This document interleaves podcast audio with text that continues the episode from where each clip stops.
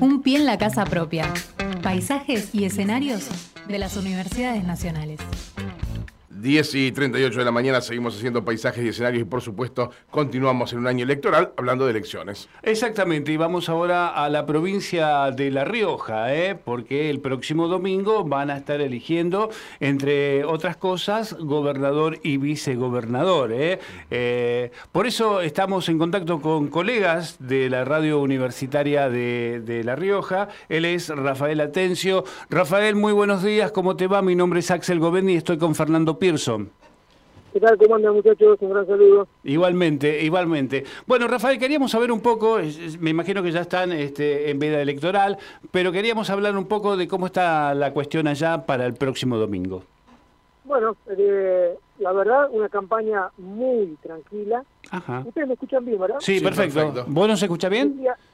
No, está bien, está bien, sí, tenía un pequeño problemita con mi retorno, pero ya está, ya está solucionado. Perfecto. Eh, la verdad que la, la campaña se vio como nunca, con demasiada, pero demasiada austeridad para mi gusto, eh, muy tranquilo, casi que hay más expectativa de saber cómo va a salir el clásico River Boca que, mm. que la campaña electoral en sí, pero ah, bueno, hay seis eh, alianzas que se han presentado para gobernador y vice, en el departamento capital, que es el de mayor, eh, digamos, podríamos decir, incidencia, hay ocho candidatos a intendente y viceintendente, y también, bueno, aquí en La Rioja se eligen convencionales constituyentes que formarán parte, obviamente, del tratamiento de la reforma del, de, la, digamos, de la Constitución Provincial, que fue declarada con necesidad de reforma por parte de la legislatura.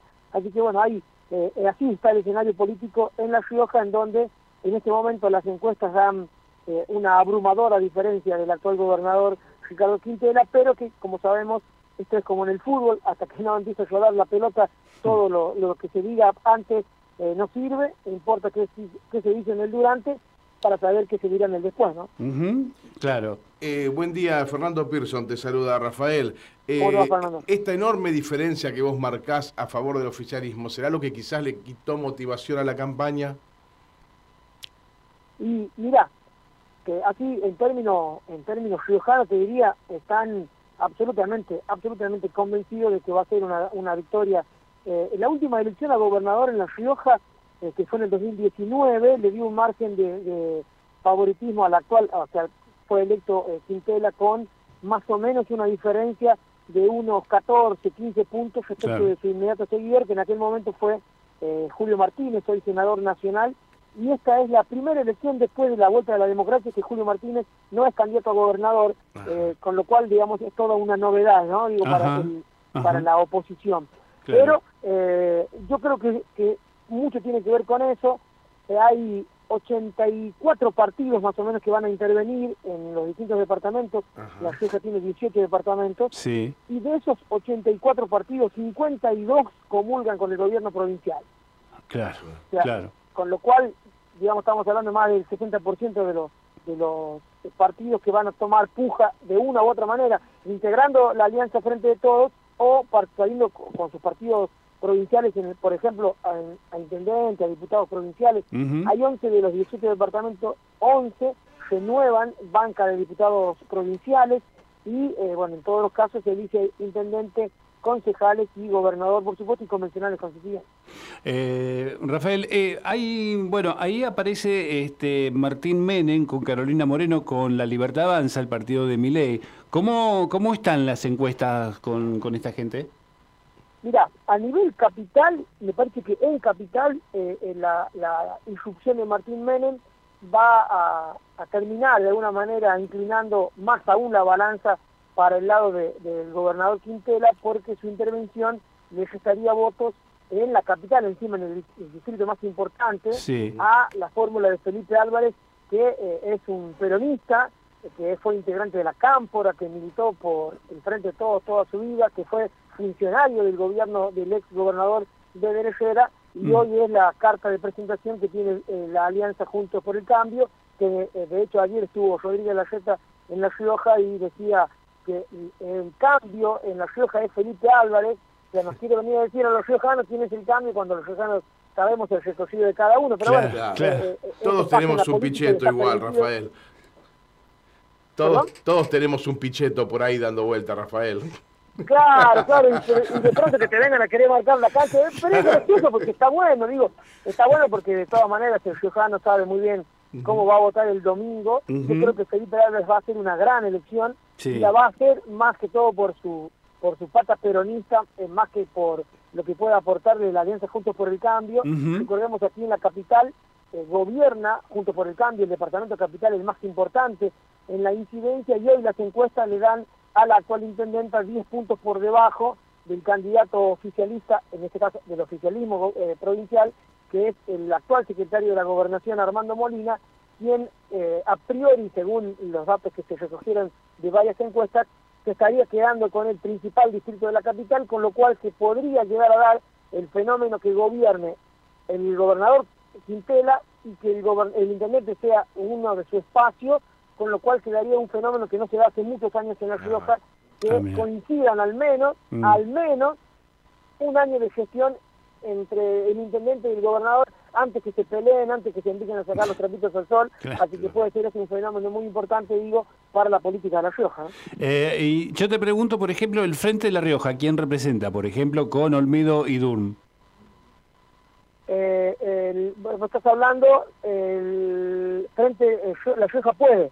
Sí, yo lo tengo como frente de La Rioja, no sé si es correcto. se llama La Rioja Puede, que está el, ingeniero Mario Olmedo, sí. es un dirigente chilecito que lo acompaña eh, José Cosedú como, como vicegobernador. Bueno, ese sería, Olmedo es el radicalismo eh, tradicional, ah, digamos, correcto, el correcto. de Igoyen, el de Alfonsín, el, que todavía, el, que el que todavía hace el, la ceñita, el gestito que hacía eh, el extinto expresidente, eh, digamos, con, los brazos arriba de su hombro. Bueno, este es Olmedo. En este caso aparece también de alguna manera, si bien no va a ser muy, eh, al menos se presume que no va a ser muy eh, positiva su, participación, pero se aspira a que este candidato también termine yendo en contra del armado de Juntos por el Cambio, porque, eh, digamos, arrastraría un caudal de votos que no sería mayor al, al 5%, pero arrastraría el voto del radical puro, el, radical que, canta por el Hipólito Yrigoyen, bueno, ese radical va a ir a votarlo a Olmedo y no lo va a votar, por ejemplo, Felipe Álvarez, mm. eh, eh, que es de Junto por el Cambio. Y tampoco la va a votar a la intendenta Inés Brizuela Igoria, que es radical también, incluso es autoridad del radicalismo en La Rioja. ¿no? Ajá, mira. ¿Y el Frente de Izquierda cómo está posicionado? Y no, el Frente de Izquierda hoy no debe superar el 8% del, caudal de votos. Mm. Eh, digamos, si no me preguntas ahora, en este momento, ¿cómo estaría, según los datos? Sería el gobernador Quintela, primero en las encuestas, segundo Felipe Álvarez, tercero, cómodo, muy cómodo, Martín Menem. Esa ah, sería la estructura. Un poquito más abajo aparece eh, Olmedo, un poco más abajo aparece en los otros candidatos, pero eh, digamos está como casi, podríamos decir, polarizada la elección entre Quintela y Felipe Álvarez, y en Capital se da el fenómeno, en Capital, sí. eh, Milei, en este caso Martín Menem, aplicaría allí como una especie de dosis de, de, de, refresco tal vez por la participación de muchos jóvenes y marcaría la cifra repartidora en el Consejo Deliberante, por ejemplo. Ah, bien. Digamos, Martín Menem, como es una única lista, tiene muy pocos distritos que lo acompañan, pero en Capital particularmente tiene candidata a intendenta. Eh, lo que va a lograr Martín Menem es romper de alguna manera la hegemonía del Frente de Todos y de Juntos por el Cambio y se va a meter en la discusión. Es más, los más eh, pesimistas dicen que de 15 concejales Martín Menem metería 3 o 4. Bueno, no está mal. No, claro. Concejales, claro, no, no, no está para nada mal. Además, marcaría la cifra repartidora que en La Rioja viene siendo más o menos 3.200, 3.300 para ser concejal. Bueno, eh, Martín Menem la elevaría casi hasta 4.000 votos, por, ejemplo, para alcanzar una concejalía de las 15 que están en disputa el próximo domingo.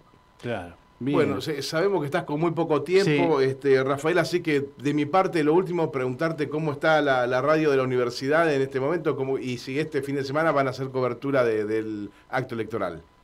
Bueno, eh, yo, digamos, eh, en ese punto tengo que lamentar, lamentar, digo, porque las actuales autoridades que tenemos eh, han pero destrozado la universidad en un poco más de un año, la han hecho, pero añicos, y lamentablemente, por ese mismo motivo, hoy la radio está eh, eh, digamos, en un invento de multimedia que no, existe porque no le han dado ni siquiera un, auricular y, lamento mucho, bueno, hoy, hoy la, actual directora tiene que lidiar con una gestión que es realmente nefasta para la historia de nuestra emisora, que creció tanto en este último tiempo, y hoy eh, nos tendremos, que conformar con escuchar alguna radio ya que no podemos trabajar, porque la respuesta es no hay recursos, en realidad no hay gestión, y bueno, lamentablemente eh, de a poquito se va, se va pulverizando esta, universidad, ojalá que llegue rápido el 2024 para que haya cambio de autoridad.